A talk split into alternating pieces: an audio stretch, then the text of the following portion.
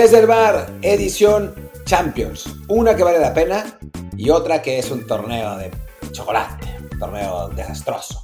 Obviamente, el que vale la pena es la Coca Champions, donde la Liga MX dominó otra vez el MLS y el otro torneito donde el Real Madrid gana en el último minuto sin merecerlo. Pero bueno, está conmigo Luis Herrera, yo soy Martín del Palacio, por cierto.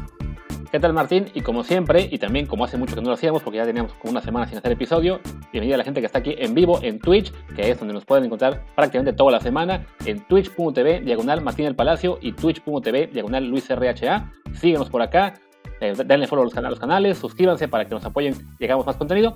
Pero si, bueno, si solamente quieren estar en el formato de audio, estamos como siempre en Apple Podcasts, Amazon Music, Spotify y muchísimas apps más. Así que también sigan el programa por ahí. Ya pronto vamos a poder hacer ya contenido, digamos, más regular. Han sido semanas complicadas por el verano y otras obligaciones, pero ya pues, poco a poco vamos a regresar a la normalidad. Y bueno, hablando de normalidad, pues hablemos de la normalidad que es que la Liga MX le gane a la MLS otra vez el torneo continental el que sí cuenta, no, no inventos moleros como la League's Cup, que ya estaban llorando hace un par de días porque perdió Santos con el Santos Thunder. Y bueno, pues el marcador se pone ahora 16 a 0. La Liga MX volverá a mandar un equipo al Mundial de Clubes. ¿Cómo es? 16 seguidas. O sea, no hay ningún campeonato en ninguna confederación, ninguna liga, ninguna confederación que tenga tal dominio en un campeonato continental. O sea, el récord era en Oceanía, Nueva Zelanda, que habían sido ocho veces. Y ya se lo rompieron, se lo ganó un equipo de Nueva Caledonia, que además Nueva, Caledonia, no me pregunten cómo, porque no tengo idea, literalmente no sigo la Copa de Oceanía, pero, pero Nueva Caledonia puso dos equipos en la final. Le ganaron las semifinales a los de Nueva Zelanda. Fuera de eso, es como si de pronto El Salvador pone dos equipos en la final, así, what. Pero bueno, el caso es que México tiene un dominio que no se ha visto en una confederación nunca en la historia. Y aún así, aún así, hay quien insiste en que casi nos alcanzan. O sea... O sea, vaya, ni siquiera cuando estaba Australia en la Confederación de Oceanía dominaba a tal grado. O sea, de todos modos perdía de vez en cuando con los equipos de Nueva Zelanda. Y sí, en el caso de la CONCACAF es la mayor muestra que hay de que en este momento, entre ambas ligas, supuestamente las principales, que son la Liga MX y la MLS, sigue habiendo una diferencia amplia, ¿no? O sea, no es casualidad que los equipos de la MLS se queden en el camino siempre. Por lo general, perdieron ante clubes mexicanos. Hubo un tiempo incluso en el que, en en el camino perdiendo ante equipos ticos, hondureños, salvadoreños. Han mejorado al menos en que ya, eh, por lo general, sí ganan esos partidos ante centroamericanos, pero sí, la, diferencia está ahí, ¿no? Había quien nos recuerda, bueno, pero ha habido equipos como el LAFC o el Toronto que le ganan a varios mexicanos. Pues pequeño detalle. Uno, le ganan a varios mexicanos porque los mexicanos siguen avanzando y eliminando a los demás equipos de la MLS. Entonces es normal que el equipo de la MLS que sí logra avanzar se siga encontrando el camino a otros equipos de Liga MX hasta que uno le gana. Y dos, este, pues, ¿qué es lo que ocurre después de que un LAFC o un Toronto llega a la final? Que al año siguiente la Liga MX despierta un poquito, mete por lo general a tres o incluso a los cuatro en semifinales, y la final es completamente mexicana, como será este caso, que de las 16 ocasiones en que ha ganado la Liga MX alguna Champions, ya contando esta, en 11 ha sido con final totalmente mexicana. Y es que es un dominio brutal. Y bueno, yo eh, argumentaba en mi columna de One Football que ya México ya ganó la guerra. La Liga MX ya ganó la guerra. Si es que algún día hubo guerra, ¿no? O sea, recordemos que hace, que hace unos cuantos años los clubes del MLS y en un esfuerzo concertado del MLS, porque además sabemos que la liga es dueña de todos los clubes, los clubes de la MLS eh, decidieron repatriar a todas las estrellas estadounidenses para que jugaran a la liga. Y eso volvió loco a Jürgen Klinsmann, ¿no? Jürgen Klinsmann eh, casi casi le da un infarto y sigue culpando, el técnico alemán, a eso de que Estados Unidos no haya ido al Mundial 2018. Pero bueno, repatriaron a todos con la idea de hacer más fuerte la liga, ¿no? De tener más calidad en la liga. El experimento le salió tan mal, pero tan mal, que ahora la MLS se ha posicionado a sí misma como una liga exportadora. Ya no, no, está, no, no está en la pelea por la calidad. Ya la guerra eh, contra la Liga MX, por decirlo de algún modo, por ser el mejor eh, del continente, ya se acabó. La perdieron por default, la abandonaron, ¿no? Ahora están tratando de sobrevivir económicamente vendiendo a sus jugadores a Europa, lo que está muy bien, ¿no? O sea, y teniendo más espectáculo, poniendo más delanteros y no contratando defensas y con el tope salarial. O sea, está bien que su prioridad sea la, supervivencia económica. Lo que no está bien es que en México todavía se sigue insistiendo en que la MLS está creciendo a pasos agigantados y que en cualquier momento está por alcanzar la Liga MX, cuando todos los indicios indican lo contrario.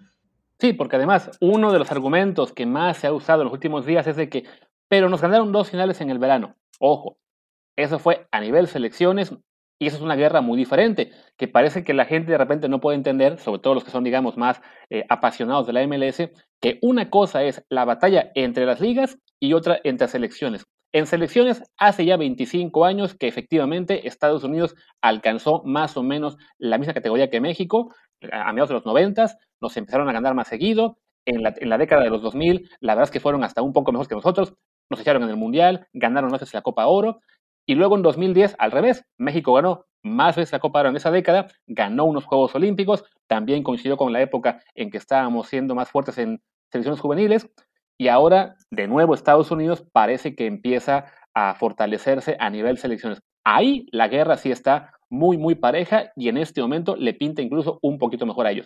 Pero la liga es otra cosa. Y en la liga, en este momento, como ha sido desde que se creó la MLS, la Liga MX sigue siendo más fuerte. Sí, es que no solo sigue siendo más fuerte, seguirá y siempre lo ha sido. Y la distancia no se ha reducido. O sea, si vemos los números, si vemos el, número de finales y de, y de participaciones del MLS, no han mejorado. O sea, está esencialmente igual que como estaba hace 10 años. Llegan una vez cada 3 o 4 años y pierden. ¿no? Alguna vez se revelan y están por ganar, como pasó con el Toronto, como pasó eh, con el, Real Salt Lake, pero en general pierden, ¿no? Eh, digo, obviamente porque este dominio de 16 años no es para nada común en el fútbol mundial, es una absoluta anomalía. Tal vez ganen, o sea, seguramente ganarán pronto. Digo, yo llevo diciendo esto hace 10 años y, digo, y la MLS sigue sin ganar ni uno, ¿no? O sea, desde que hay Twitter, yo digo, cuidado, que la MLS en cualquier momento puede ganar una, una Conca Champions. Y sigue sin pasar. Pero bueno, va a pasar. Va a pasar eventualmente que ganen, ¿no? Pero, pero eso no va a querer decir realmente nada. Es simplemente porque, bueno, de tanto llegar, tanto llegar, pues alguna vez van a, la, pelota les va a rebotar para su lado. Obviamente van a empezar a lloricar que la, MLS ya nos alcanzó y toda esa banda de jilgueros del MLS que pues quieren hacer negocio con la liga y me parece bien también, o sea, que, que quieran ganar dinero. Eh, empiece a decir, no, es que el MLS es una gran liga de espectáculo, ya se está demostrando en la cancha, pero en la práctica sigue siendo lo mismo. Y eso, ojo que es también importante, no quiere decir que en la Liga MX se haga todo bien, más bien mm, se hacen no muchas cosas bien, pero la estructura y las, los hábitos en la Liga MX siguen siendo muy superiores, ¿no? Y eso lo estamos viendo año con año, con año, con año, con año en la CONCACAF. Sí, porque por ejemplo, ahora que Martín mencionó que la MLS, digamos, se rindió al estar ya enfocándose más en ser liga exportadora, en liga que vende jugadores muy jóvenes, eh, también un poco por su supervivencia, bueno, eso efectivamente a su selección le ayuda bastante a futuro y es parte de los factores por los cuales eh, en esa pelea sí se ve el panorama más difícil para México, pero México es al revés. En México, el hecho de que se venda muy poco a los jugadores mexicanos a Europa, siendo algo que nos molesta mucho para la selección, es a su vez un plus para la liga, porque la liga mexicana sí retiene a la mayor parte del talento que tiene. Si acaso perderá de repente algún jugador importante, como fue Pizarro, que se fue a la MLS hace un par de años, y desde entonces su nivel se ha ido para abajo, pero en general la Liga MX, los clubes competitivos tienen todo para seguir siéndolo eh, por un buen rato, ¿no? O sea, no, no, no habrá desbandada de jugadores salvo cuestiones muy particulares. En cambio, en, la MLS, estos equipos que de repente se vuelven buenos y que pueden pelear bastante un año o dos, a la hora que tienen que vender a, la figura o en su defecto a la joven promesa, desaparecen del mapa y a lo mejor siguen peleando a nivel interno en la MLS, pero ya no se vuelven un rival eh, de peso en CONCACAF, ¿no? Hablamos de que el Real Salt Lake, que llegó a esa final, que si no me equivoco la perdió contra el Monterrey, hace años que no, que no lo recordamos, hasta que apareció este David Ochoa, porque juega ahí, ¿no? no tenemos, eh, digamos, una referencia de que sea un equipo que esté compitiendo por títulos, ¿no? El Toronto de Jovinko, pues ya no está Jovinko y el Toronto ya no existe en términos de ser un rival de, peligro en CONCACAF, ¿no? El propio LAFC de Carlos Vela, pues Carlos Vela entre lesiones y no sé si desinterés, pues ha bajado de juego y ese equipo también se ha venido para abajo, ¿no? Este Seattle Saunders que va a jugar la final de la, de la League's Cup contra el, contra el León, es quizás de los pocos equipos realmente serios y que sería probablemente uno de los candidatos más firmes a por fin ganar la, la Conca Champions algún día, cuando le toque jugarla, pero, pero como decía Martín, la ganarán porque les toca y porque ninguna liga puede tener tal dominio, ¿no? En el caso europeo, por ejemplo, con la Champions de verdad, la Premier y la Liga Española son las ligas más fuertes y eso no quita que en alguna ocasión pues, la ganó el Bayern hace poco, eh, se coló un Porto hace casi 20 años y por ahí algún equipo más de ligas no tan poderosas, pero bueno, porque tienen una plantilla buena, logran también meterse a la pelea. Lo veremos seguramente en algún punto con el Paris Saint Germain, que ganará la Champions y eso no, eso no significará que la liga francesa esté ni siquiera cerca de competirle en el promedio general a lo que son la Premier o la Liga Española, incluso la Bundesliga.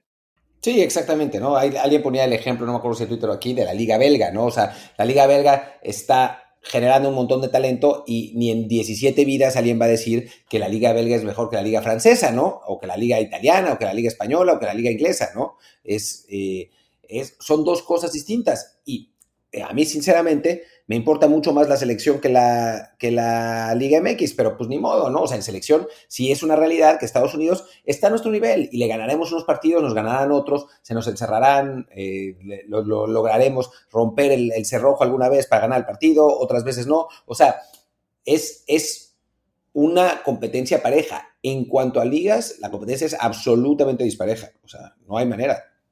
Sí, no, comentaba que mencionamos el caso del ejemplo de la Liga Belga, ¿no? Vayamos más cerca, ¿no? Lo que son las ligas de Italia y Francia, que son las, las ligas que tienen a los, campeones, a, los, a, los países campeones del mundo y Europa más recientes.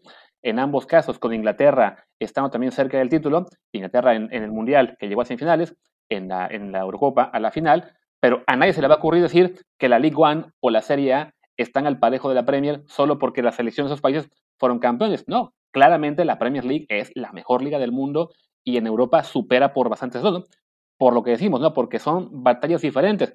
En México estamos muy acostumbrados a pensar que Liga MX y Selección Mexicana van de la mano en gran medida porque los jugadores salen muy poco al extranjero, entonces es, era normal hasta hace muy pocos años ver a la selección integrada por al menos ocho o nueve titulares que juegan en casa, ya poquito a poquito se está ahí eh, exportando un poco más, pero sigue siendo mucho menos que el resto de países. Pues bueno, tenemos que quitarnos de la cabeza esa idea de que si a la selección le va mal, eso implica que la Liga MX está mal o al revés, ¿no? O sea, podrá haber algún año, por ejemplo, en el que, este, este año, ¿no? Que Tigres gana la Conca Champions, va al Mundial de Clubes, le gana al Palmeiras, es subcampeón.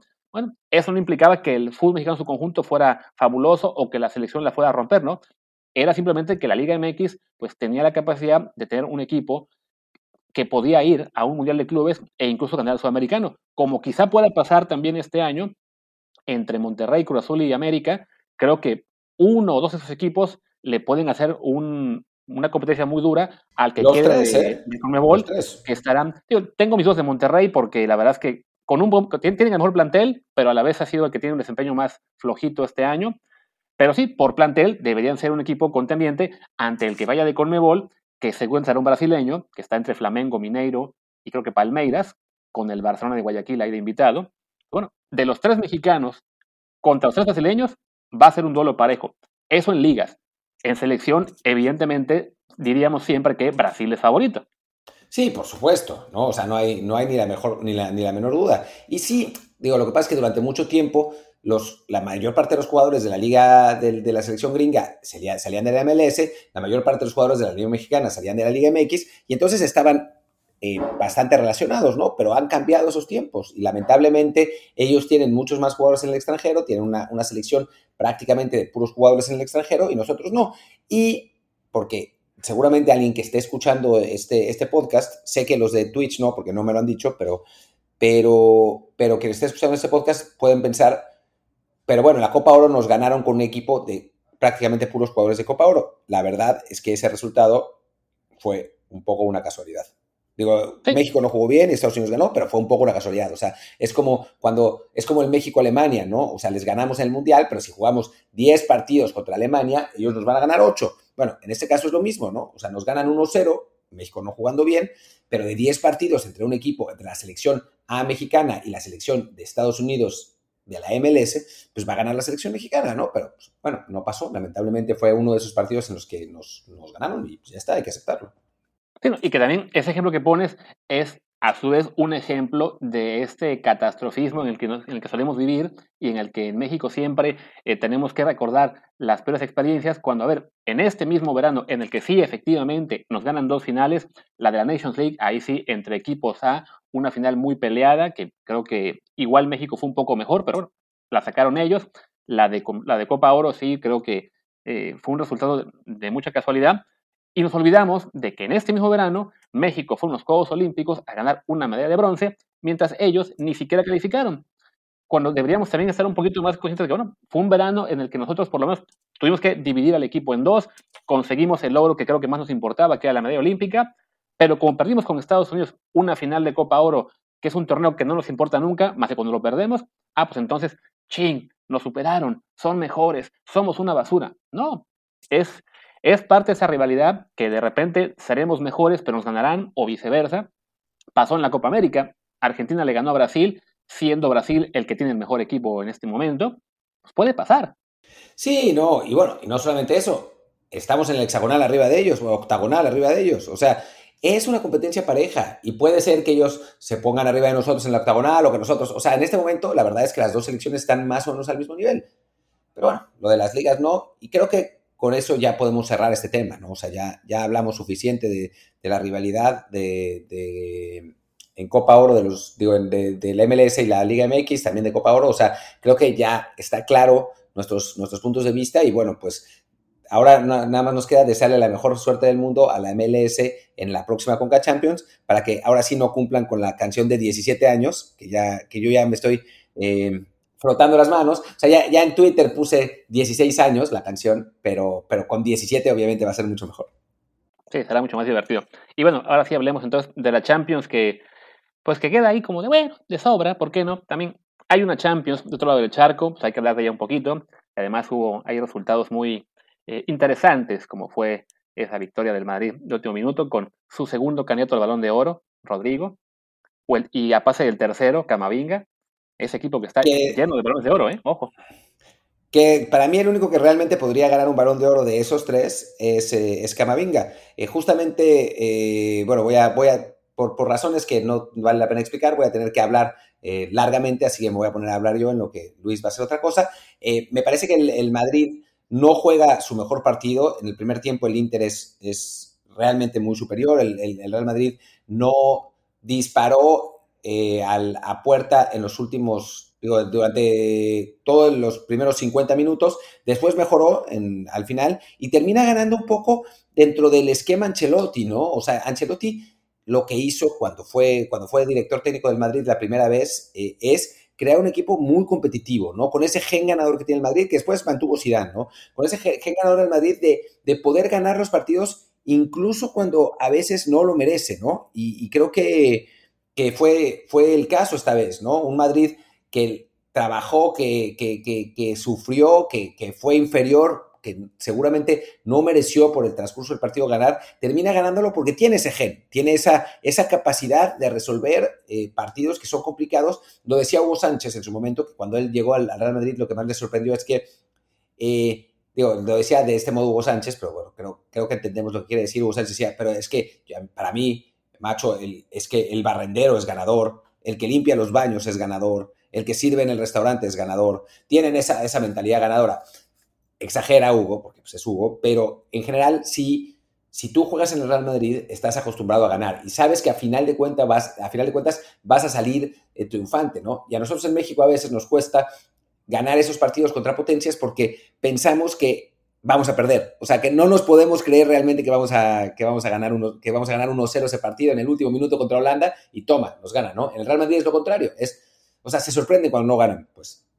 Sí, que fue el caso de este, este, este partido contra el Inter de Milán, eh, que además, de todos modos, ojo, que no le sirve únicamente para ser segundo de su grupo, ¿eh? Porque ahí la potencia es otra. Es el, el Sheriff. Que gana 2 a 0 al Shakhtar Donetsk ese partido. Ya, ya he visto en Twitter que hay muchos eh, interesados en ir algún día a, este, a ver este equipo, eh, que, en México además no podía jugar ni Liga MX porque su estadio no le alcanza a los requisitos, pero que bueno, es, es la historia la historia mágica de esta Champions League. yo estuve a punto de ir a Tiraspol. Mi plan era ir a Tiraspol para este partido. Lamentablemente, por cuestiones familiares, tuve que, volar a otra parte, pero, pero era mi plan. O sea, parece que Tiraspol, eh, Transnistria, que es un país dentro de otro país eh, que es Moldavia, em, es uno de los pocos reductos que quedan como en los tiempos soviéticos, ¿no? Entonces, hubiera sido muy interesante ir a, Transnistria.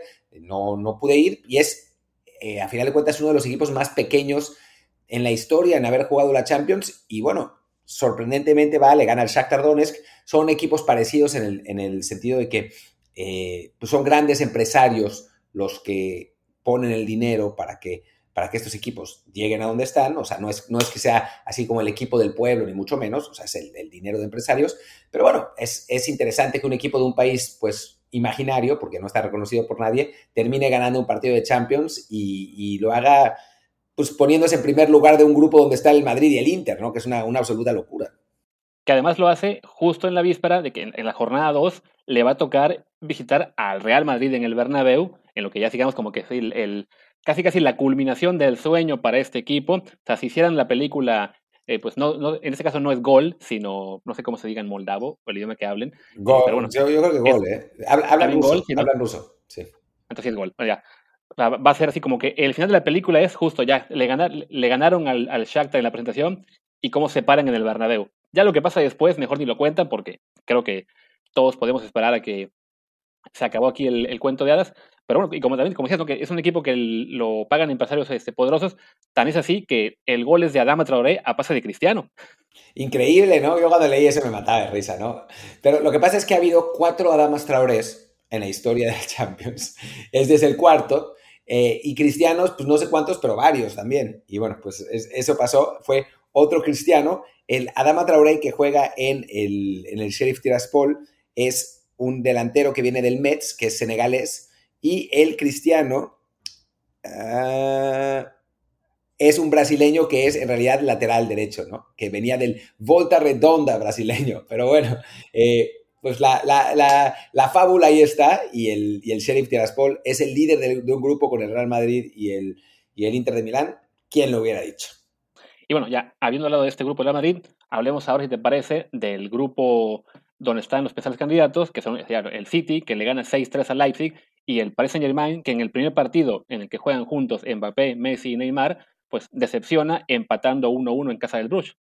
Decepciona, pero además totalmente, porque si nos vamos a merecimientos que habíamos hablado, el Bruce fue mejor. El Bruce fue mejor en general, ¿no? Pasa que por la calidad del Paris Saint-Germain, eh, finalmente termina el partido empatado y además el PSG iba, iba ganando 1-0 y después, después empata el, el. Salió Mbappé como al minuto 55, que era además el que más, más había jugado de los tres. Eh, pero sí, fue una decepción. Obviamente, como pasó en el tiempo de los Galácticos con el Real Madrid, eh, pues es difícil acomodar a estos tres jugadores tan talentosos, pero que no defienden nada, entonces, vamos a ver qué es lo que puede hacer Mauricio Pochettino, que además era un técnico que se, que se caracterizaba por jugar defensivo, ¿no? Ahora vamos a ver con, estos tres jugadores cómo consigue acomodarlos. Y por lo pronto, el City, que tiene un estilo muchísimo más definido, pues ya le sacó ventaja goleando a, un RB Leipzig que no es lo mismo que era antes, ¿no? Lleva cinco de, cuatro derrotas en sus últimos cinco partidos. Sí, porque en ese grupo creo que, salvo catástrofe, lo lógico es que avancen el City y el París. La verdadera pelea es por ver quién queda segundo, por, bueno, con esto primero, porque ser segundo te puede enviar a un enfrentamiento, digamos, duro desde octavos, ¿no? Sobre todo si eres el París, que tienes como opción de rivales a los ingleses, cosa que para el City no es una preocupación.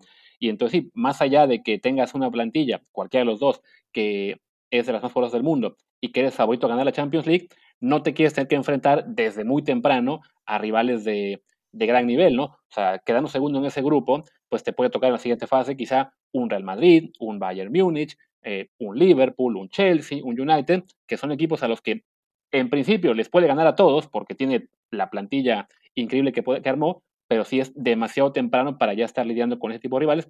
Y en ese, en ese sentido, el haber empatado en Bélgica, pues ya le pone en franca desventaja, porque además el City difícilmente va a desaprovechar ese partido, también va a ganar allá y ahí puede marcar la diferencia, ¿no? La clave, por supuesto, van a ser los partidos entre ellos, ¿no? O sea, si el PSG logra sacar un empate en, Manchester, pues ya habrá, habrá dado un paso importante, pero sí, por el momento está en desventaja. Y bueno, recordemos que al PSG, que sí es verdad que llegó a la final, la, la, la, perdón, a la semifinal de la Champions pasada, eh, pues le tocó enfrentar un calendario durísimo, durísimo de verdad, ¿no? Arrancando con, un partido contra el Bayern Múnich en octavos, que era una, especie de final adelantada en su momento. No, ese fue en cuartos. En octavos fue el del Barça, que todavía parecía ah, más duro de lo que fue. Pero era el Barça con Messi, todavía, aunque el París, digamos que lo haya solventado con cierta facilidad, no dejaba de ser enfrentar al Barça y, Messi. Después, como señalas, ¿no? El Bayern, que lo saca, pero sí, pues fue, digamos, ya un duelo durísimo en cuartos. Y para cuando llegan a enfrentarse al City, no es que estuvieran desfondados, pero sí se notó quién había tenido un camino más duro que otro. Porque además, el París en la fase de grupos había sufrido, que tuvo esa sorpresa al perder este con el United, en ese grupo en el que también estaba Leipzig, y que al final avanzan Leipzig y París gracias a que el United perdió un partido con el Istanbul. O sea, justo uno de esos juegos ante rivales, digamos, pequeños de grupo, dejar ir puntos ahí se vuelve un factor clave, ¿no? Entonces, otro detalle del cual París tiene que acordarse ahora, que perdió hoy un par de puntos en, en casa del Rush.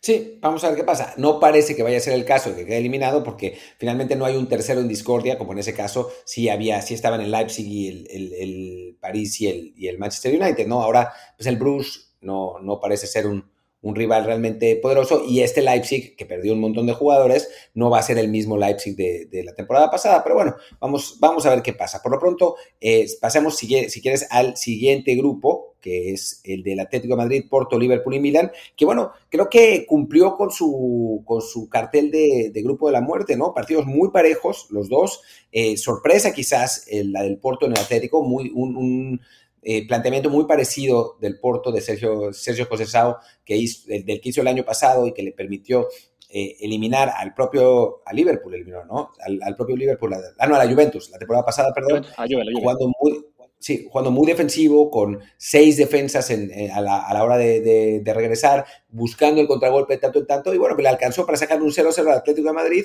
mientras que Liverpool le gana 3-2 al Milan en un partido que sufrió un montón, ¿no? Que iba perdiendo 2-1 y que termina dándole la vuelta, pero, pero no se vio eh, tan dominante Liverpool, ¿no? Creo que el, grupo está abierto y que estos, estos partidos lo, lo demostraron. Sí, que además para mucha gente fue pues un recordatorio muy bonito de lo que fueron esas finales de Champions League hace ya 16 y 14 años entre Liverpool y Milan, y ahora también un, un, 3 a 2 muy atractivo, pero que bueno, no se puede olvidar que en términos de plantel, de realidad actual de cada uno de sus equipos, pues el Liverpool era en teoría el equipo claramente superior y sí sufrió de más ante el Milan, incluso con Mohamed Salah fallando un penal cuando estaba el partido todavía 1-0, lo cual abre la puerta a que el Milan eh, dé la remontada, se ponga adelante, pero sí, ves los planteles de uno y otro y era para que el Liverpool ganara con más comodidad al final consiguen la victoria, que es lo importante para ellos, el hecho de bueno, ponerse líderes de grupo, también saber que Atlético ahí dejó ir en, casa dos puntos ante el Porto, pero sigue siendo un, sector realmente muy cerrado en el que siendo favorito el Liverpool para avanzar y creo yo Atlético como segundo lugar, no podemos descartar que se les cuele por ahí el Porto o el Milan e incluso, bueno, ni, ni, siquiera es sencillo decir quién va a quedarse cuarto sin pasar ni a Champions de Europa League en siguiente ronda, ¿no? Sí, exacto. Eh, va, va, o sea, yo creo, sinceramente, todavía que el Atlético y el, y el Liverpool son favoritos, pero está, está cerrado, ¿no? Y que el Porto haya sacado el punto en, en Madrid, pues lo ponen en una muy buena posición, la verdad. Digo, vamos a ver cómo, qué pasa cuando le toque salir a proponer, ¿no? En los partidos de local. Pero por lo pronto ya tiene una fórmula que parece que, le, que, que maneja con comodidad eh, y que, que puede intentar repetir también en, el partido contra el Liverpool y quizás sacar un resultado. Sí, pero recordemos que el Porto es este equipo que eh, le, gana a la Juventus en la Champions anterior y después le complica muchísimo al Chelsea, eh, que acabó siendo el campeón de la, Champions League. Entonces, sí, es un equipo muy, muy peligroso. Y digamos que antes de pasar al siguiente grupo, pues enfoquémonos un poco en los mexicanos que estaban aquí. Había dos: Tecatito, que juega todo el partido como titular, como lateral derecho, y Héctor Herrera, que debuta en la temporada jugando unos, creo que 15 minutos más o menos, entrando de cambio. Pues bueno, realidades, digamos, muy diferentes de cada uno, ¿no? Tecatito sigue siendo un jugador este, vital para el Porto, aunque no nos guste verlo tanto como lateral, sino más como extremo. Y Héctor Herrera, pues, batallando por oportunidades en un Atlético que tiene un plantel bastante vasto y en el cual, pues, él va cuesta arriba tratando de recuperar el puesto que tuvo por momentos el año pasado y entre lesiones y cuestiones extracancha muy desafortunadas, pues se le fue. No, bueno, por lo menos ya jugó, ¿no? Héctor, que no, no había podido jugar por, lesión y por decisión técnica de Simeone, por lo menos ya entró 20 minutos, no, no tuvo una participación pues, ni buena ni mala, pero, pero bueno, ya, ya acumuló unos cuantos minutos en Atlético y ojalá que eso abra la puerta a, a seguir, ¿no? Aparentemente hoy está muy por debajo de Condovia, que es el, titular ahí en esa, en esa posición, pero bueno, ojalá que, digo, la temporada es larga, el año pasado alternó titularidad con suplencia y ojalá que, que vuelva a suceder así en este caso. Sí, que además, en el caso de Atlético, hablamos de un equipo que va a jugar Liga, Champions, Copa del Rey y Supercopa. Entonces, oportunidades para jugar debe tener bastantes. La, la clave es si va a estar jugando, digamos, 15, 20 minutos cada semana o si va a poder meterse esa rotación de jugadores titulares, aunque no sean todos los partidos. Pues sí, vamos a ver, vamos a ver qué es lo que pasa, ¿no? Y, hablando de otro mexicano en el, en el grupo C, eh, pues muy bien hecho, muy bien el Ajax, le ganan 5-1 al Sporting, la verdad es que creo que no esperábamos ese resultado eh, para nada, el Sporting campeón de Portugal, eh, el Ajax fue al estadio Albalade y le puso una, una feroz madriza con cuatro goles de Sebastián Le, que es un, delantero que fracasó terriblemente en el, en el West Ham, pero bueno, encontró el, camino en el, Ajax, gana 5-1. Edson juega, creo que los 90 minutos, sí, los 90 minutos, una tarjeta amarilla, es titular indiscutible y quizás, como lo platicábamos fuera de, del aire en el podcast, es el mejor jugador mexicano en Europa en la actualidad. Sí, y bueno, y en ese grupo también gana el Dortmund de visitante, le ganan 2 a 1 visitas.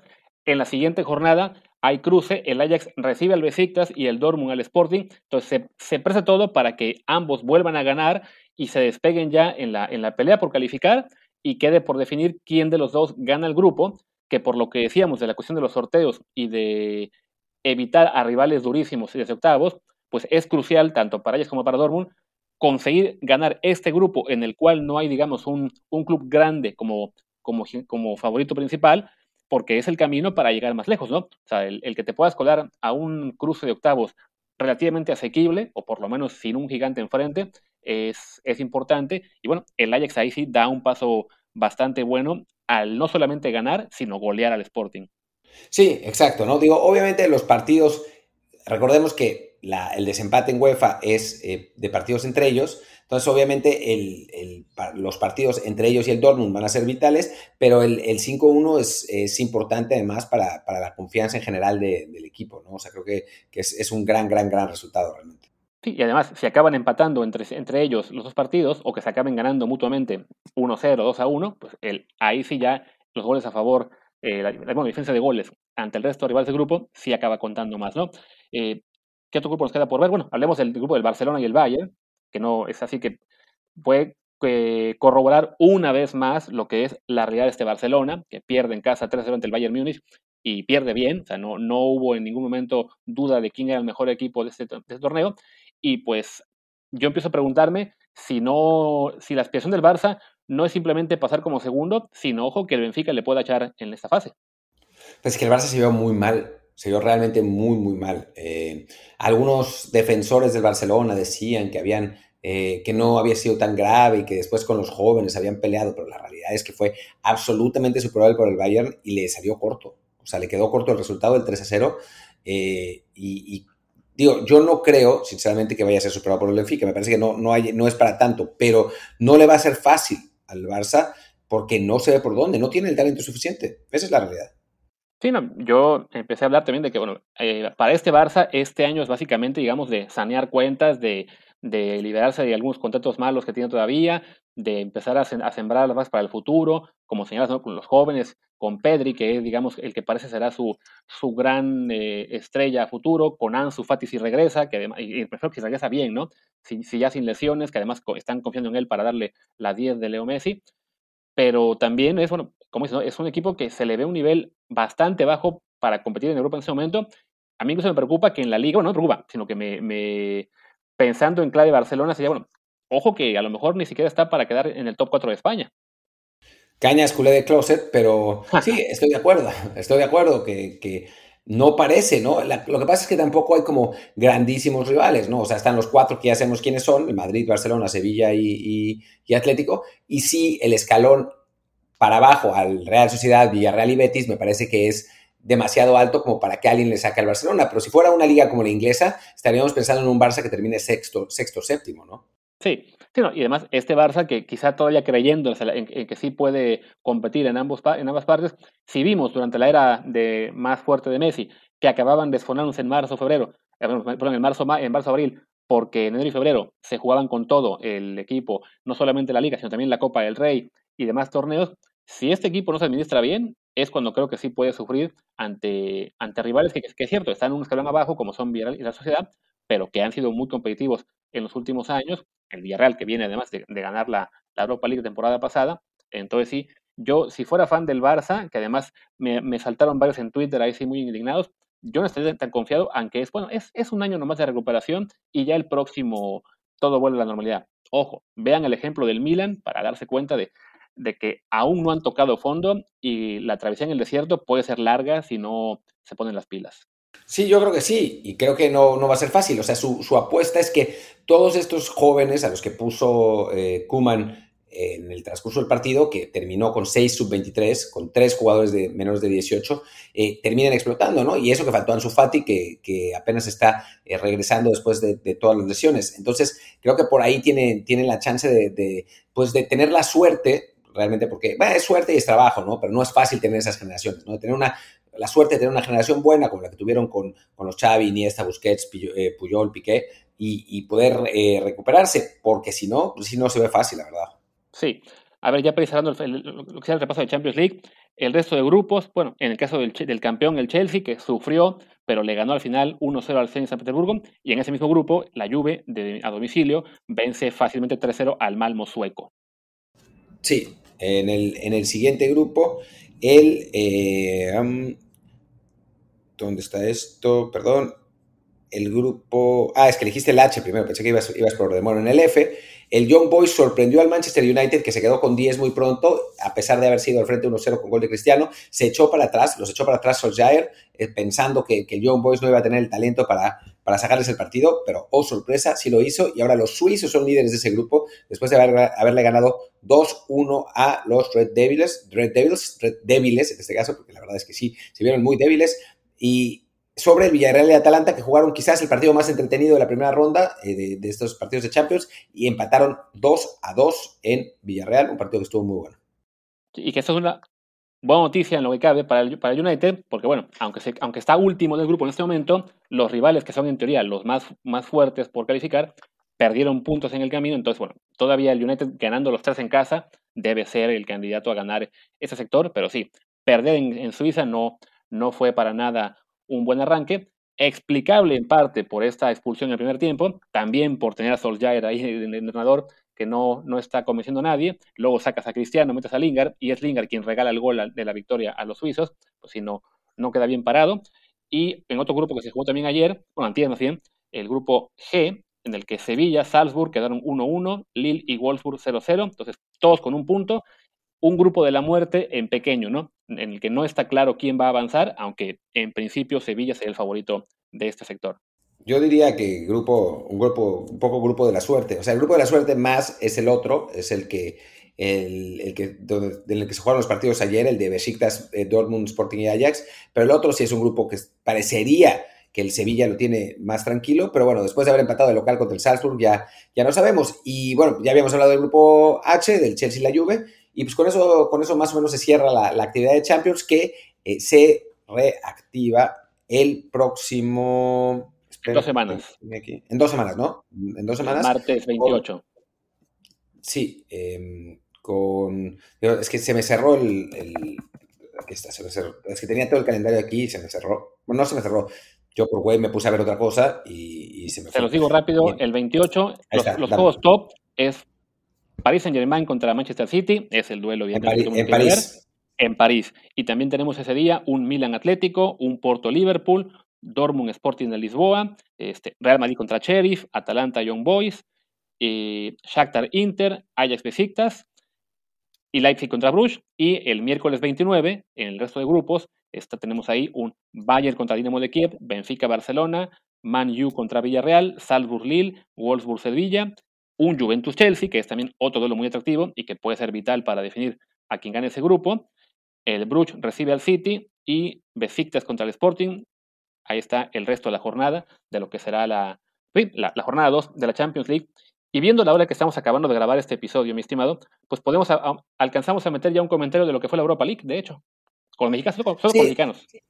Con mexicanos, bueno, es, en el momento que estamos terminando de grabar, está terminando el partido del Napoli que pierde 2-1 con el Leicester. Jugó 60 y pocos minutos Chucky, tuvo una buena oportunidad para, empatar el partido cuando perdía el Napoli 1-0 de cabeza, se la regaló al portero, después tuvo otra en la que no alcanzó a llegar, tuvo una actuación medio de altibajos, no, no fue su, mejor partido, tampoco estuvo tan mal, eh, con un Napoli que en general fue mejor, mejor que el Leicester, pero no, no pudo definir, Osimen tuvo 800 eh, opciones de gol que, falló, eh, a Leicester también le, anularon un gol, digo, faltan 10 minutos, ya no nos va a alcanzar el tiempo de, ver cuál es el resultado final, pero para, para Chucky no fue su mejor actuación, la verdad y al final lo acaba repasando Politano, que es este jugador con el que está rotando en el, en el puesto que tienen ahí en el ámbito. Seguramente en la liga vamos a ver de nuevo a Politano como titular y a Chucky entrando de cambio en la segunda parte, es lo que han estado haciendo últimamente.